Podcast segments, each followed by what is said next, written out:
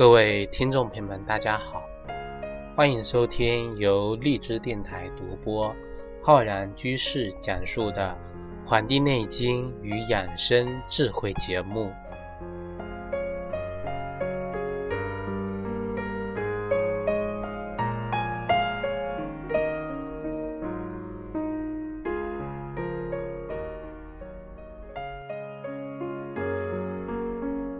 今天呢，我们来学习啊关于中医文化的知识啊。我们会发现啊，其实我们很多人，无论是学习啊中医也好，还是学习啊西医也好，都是呢想成为一名啊合格的医生。那么合格的医生就得知道啊，是一个明白什么是医理的医生。所以啊，必须要弄懂啊，无论是中医的著作还是西医的著作，都得搞明白。而对于不同的啊医学，什么最重要呢？其实我们会发现，很多广告都讲啊，看疗效。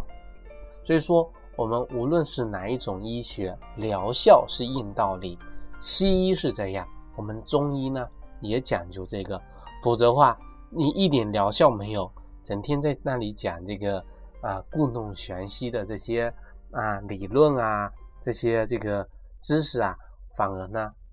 不能振兴我们的中医。所以说，我们中医要振兴、要发展，就要得到我们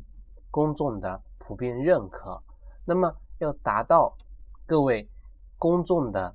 普遍认可呢，必须在我们的疗效上面啊。下一番功夫，在我们几千年来的实践过程中啊，我们中医的疗效呢是肯定的，而且呢，疗效呢在于经典。那么重视经典的人啊，啊，下功夫研究它，并且不断去实践经典的人呢，他们呢才是我们继承经典、发扬中医文化的继承人。而我们近几十年来啊，中医的医疗阵地上面呢，有这个各种各样的声音啊，各种各样的声音，为何呢？有很多这个不能够啊战胜或者说不敌西医的地方，而且有很多呢被人误解诽谤的这个地方。其实啊，根本的原因就在于呢，我们现在的这个疗效啊。在逐渐的下降，不会用或者说不善于应用啊，我们中医经典中经方辨证论治的这个方法，而且呢，滥用我们现在的这个经方，或者说盲目的按照西医的理论来套用我们中药的医生呢，也是啊，也不少见。所以说，面对这些问题，我们应该要知道为什么会形成这样的一个局面呢？这个呢，我们就得从我们根源的地方说起，也就是说啊，从我们普遍存在着的忽略中医基础理论的这个角度说起。我们中医的基础理论有什么呀？有《黄帝内经》，有《伤寒杂病论》。有《难经》，有《神农本草经》，特别是对于啊这个《伤寒杂病论》的学习和应用，因为只有啊经典的理论和经方呢，才是我们中医疗效的源头和根本啊根本。那么我们会纵观我们中医啊中医学的这么一个发展的历史啊。我们不懂得经典，不懂得向经典中去学，不懂得啊勤求古训，博载众长，就不能成为一名啊啊医学大家。很多这个医学大家啊，这个张仲景啊，是在熟谙经典，才能成为啊上救清君，下救晋。平静之恶的一名圣医啊，所以说不会用经方的人呢，他就不懂得治大病啊。历代的中医大师中的辉煌的成就和学术的观点啊，无不要用到我们《黄帝内经》中的啊理论，《伤寒杂病论》中的观点啊，这些经典的医家著作是集大成者啊，给着我们啊这个无尽的。深刻启迪，而现在我们很多人为什么会这个形成不懂得中医疗效？这个归根结底就是我们很多的中医的啊传承者啊中医的医生们，这个忽视了对中医经典的学习和应用啊，忽视了对这一方面的。学习跟应用，那么现在啊，我们特别是强调中医的这种啊，这个教育啊，中医的教育，中医的教育不能够充分的重视啊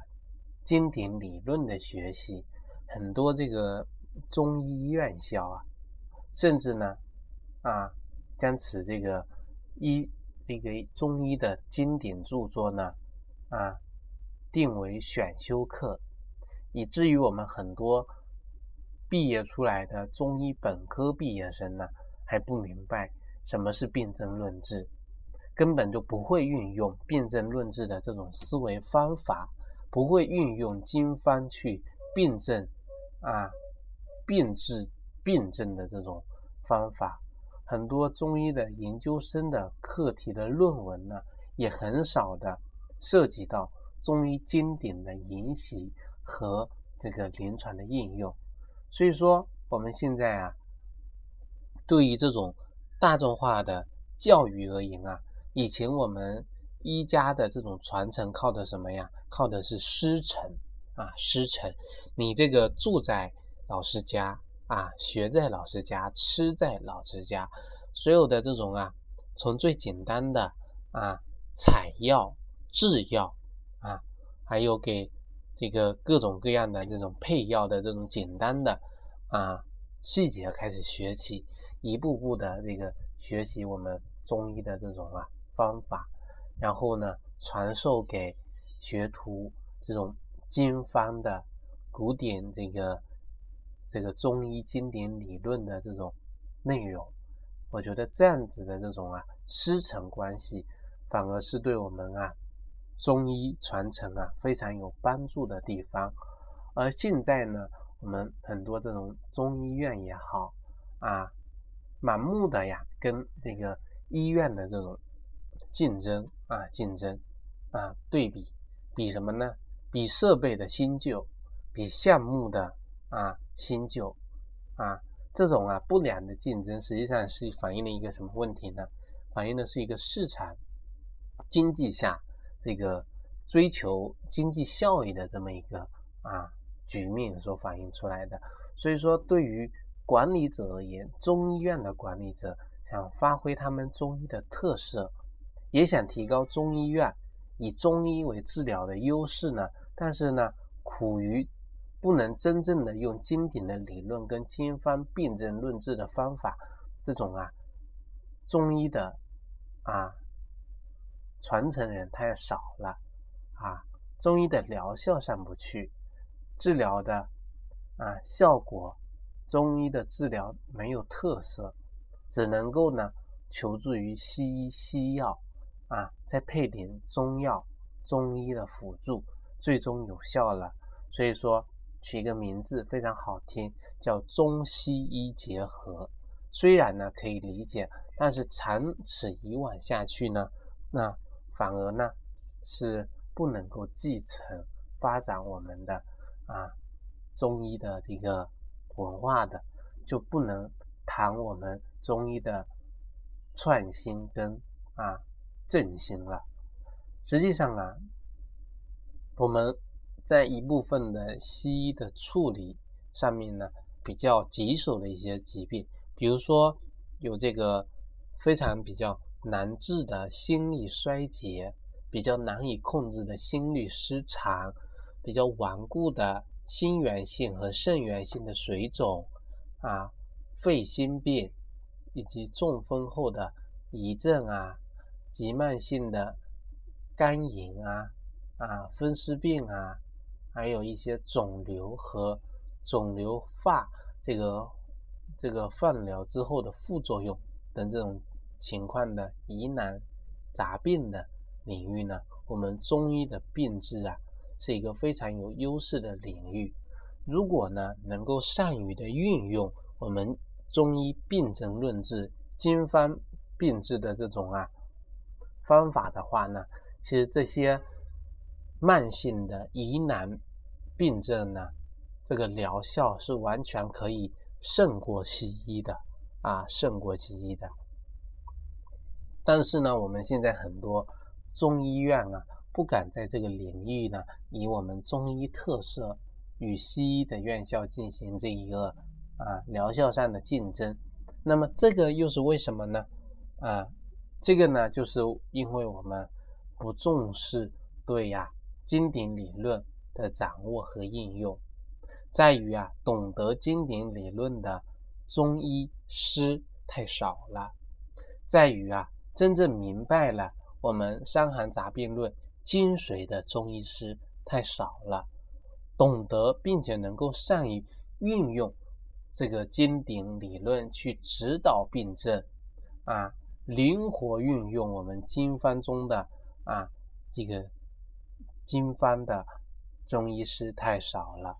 而是呢按照西医的思路使用中药的中医呢却大有人在，所以说思路不正确啊。用西方的思维运用中药啊，这个呢反而是一个错误的做法啊，错误的做法。那么就何来谈我们的疗效呢？啊，何来谈我们的疗效呢？所以说，我们很多听众朋友跟我啊啊反映倾诉的时候呢，老是跟我啊会有说，我们现在啊真正懂得这个中医的人太少了。真正能够运用好中医的人太少了，很多这个医院啊，就是为了赚钱，赚的是什么钱啊？赚的就是各种设备的检查的费用啊。真正能治病的啊，这个太少了，疗效啊太小了啊。老是说这个问题，实际上呢，这个事事实啊啊，确实是有存在的。比如说我们现在啊，很多。西医一般所说的炎症啊，要通过抗菌消炎啊来进行一个治疗，但是呢，有些中医便认为这个是热有火，而这个大而善清热的解毒类的方药呢就用上了，而西医一边一般说的这种啊动脉粥样硬化要运用啊抗凝。啊，溶栓改善这种微循环，而我们中医呢，并呢复合说这是淤血，要开一些呀这个活血化瘀的这种方药及制剂，而我们西医说这个有高血压病，而我们中医呢，并开始啊不假思索的认为啊这是什么呀？这是肝阳上亢，而立马呢用一些。平肝潜阳类的方药等等啊，这个就是运用什么啦？这就是我们所讲的，用了西方的思路治我们中中医的疾病了啊。这个呢，反而是一种啊误导啊，是误导，而且呢，这个效果呢肯定是不明显的啊，肯定是不明显的。这个呢，就需要我们啊，各位听众朋友也好，各位。啊，患病的人士也好呢，要擦亮眼睛啊，明白啊，真的是我们很多医生都不明白什么是辨证论治，还提什么跟我们各位听众朋友讲要注意辨证论治，要把握这个整体观念。所以说这个其实非常难的，难就难在呀中医基础理论的普及。所以说我们。做电台的初衷，实际上就是想跟大家呀推广我们中医的基础理论的文化，推广我们中医的传统啊传统经典，在这个基础上呢，帮助大家理解我们中医啊，通过自学来掌握一些呀不被骗啊，能够强身、能够延年益寿的方法啊，像这种不考虑中医整体观念、不懂得运用辨证论治的这种特点的，不以个体的。脏腑的阴阳整体平衡来辩证、来立法、来请方，而简单的套用我们西医上某些理论啊，就给我们开中药啊，或者说中成药的制剂，这种啊看似非常简单，看似非常的快捷，但是呢啊，实际上是什么呀？是思维上的。这个惰性是理论上的盲从，是严重的脱离了我们中医啊独特而严谨的思路和思辨体系啊，疗效大大的打了折扣，甚至呢是啊有反的副作用的这么一个情况。所以说，我们现在说要想成为名医啊。首先是要成为一个明白的明，就是说知道什么是什么的这么一个医生，而后才能成为一个名医，就是一个成名出名的医生啊。那么要想成为名医，达到不辨证失误，对每一个患者啊诊断通过望闻问切啊出手就能达到疗效。就必须学好我们的什么呀？啊，《黄帝内经》的基本理论，学好《伤寒杂病论》，特别是《伤寒杂病论》，要会用、善用、活用经方。但是想学好中医，特别是学好中医的经典呢，的确是有难度的，是要投入对我们中医呀全身心的热爱，超人的精力。啊，来学习。正如我们这个环这个张仲景中《伤寒杂病论》的序中有这么一段说：说自非才高识妙，岂能探其理治哉？要想学好《伤寒杂病论》啊，就得呀，虽未能尽欲诸病，庶可以呀尽病之源。这个就告诉我们呢，自己啊。张仲景本身他自己啊，也认为自己不是才学很高啊，不能够呢探究他的这个疾病的啊治理。但是要想学好《伤寒杂病论》，自己呀虽然不能对每个疾病都能够治愈，但是呢却可以呀从这个疾病中发现这个疾病的源头是什么啊，知道它的本质是什么啊。的确啊，我们现在和很多。西医相比呢，中医的经典是比较难学，比较难掌握。很多这个听众朋友说：“哎呀，这个都是古文的啊，看都看不懂，还得学这个啊，古代的这个文化比较难。”但是呢，你只要深入进去啊，长期不懈的钻研啊，踏踏踏实实的、扎扎实实的去学，一定就能够啊，慢慢的读懂、弄懂这个经典。你每天读一段。啊，每天这个翻译一段，这个呢，一年学下来呢，也能够把我们一本书啊给学完。学成之后呢，你你就会回过来看这本书啊，发现这个就是你呀其乐无穷的地方。那些在学中医上浅尝辄止、浮躁不实、妄想一蹴而就的这个心态呢，即使我们啊在生活中不会。有所成就的这么一种心态，也是我们学习中医上啊不足取的这么一种心态。而且我们中医啊需要的是我们什么呀？要扎根，要扎根。每一个中医啊都必须是呢，也应当是呢能够运用好我们辨证论治、运用经方的人，要善于运用，运用好我们中医的经方。运用好我们中医的这个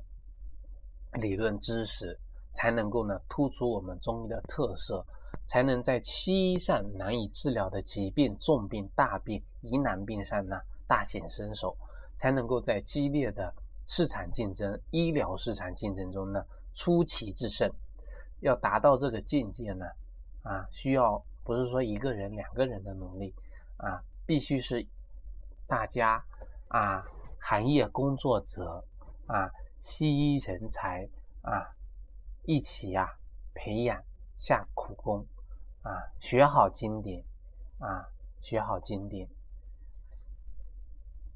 那么学好中医经典啊，这就需要我们啊。那个清代学者王国维《人间诗话》中的这么一个治学的三个境界来送给大家。王国维认为啊，古之成大事者啊，大学问者必须经过三个这个境界。一个呢叫做，昨夜西风凋碧树，独上高楼望尽天涯路，此第一境也。衣带尽宽终不悔，为伊消得人憔悴，是第二个境界。众里寻他千百度，蓦然回首，那人却在灯火阑珊处，这是第三个境界。所以说，这三个境界就是需要我们啊啊，第一个境界就是说学中医的啊理论经典学学问，需要了解中医，洞悉。理论内涵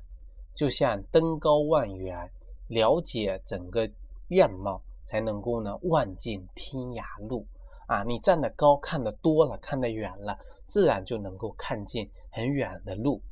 那么到了第二个境界了啊，要衣带渐宽，为伊消得憔悴，这个需要我们啊啊这个中医的研究者啊下苦功啊。一番心情，呕心沥血啊，不断的实践学习，废寝忘食，孜孜不倦啊，人寿带宽也不后悔，要有这样的精神跟毅力。第三个境界呢，就是说要什么？要这个反复学，不断的探寻，不断的研究，不断的创新，最终取得成功。只要呢功夫到。自然就能够豁然开朗，有所发现，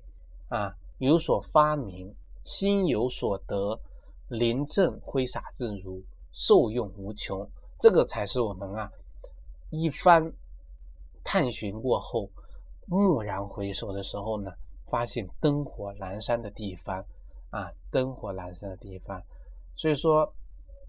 要想成为一名啊合格、具备高超中医。理论水平丰富的临床实践啊，看这个精湛的医术的这么一个素质的人呢，就需要呢提高中医理论的培养。只有理论上精通了，临床上呢才不糊涂啊，才能够清醒；技术上呢才能高明，疗效呢才能超群，才能够真正的达到啊济世救人的效果。啊，所以说，继承是什么？是这个前提，才能够呢达到与时俱进、发展创新的效果。好了，今天呢就跟大家分享到这里啊。即使给各位听众朋友讲解，也是想分享给我们一同做中医研究的人士啊，来啊学习的这么一种心得体会。感谢大家的收听，咱们下期再会。欢迎大家订阅我们的微信公众号和养生交流群。我在网易云课堂也开播了中医基础理论的课程，也欢迎大家呢前去学习。咱们下期再会。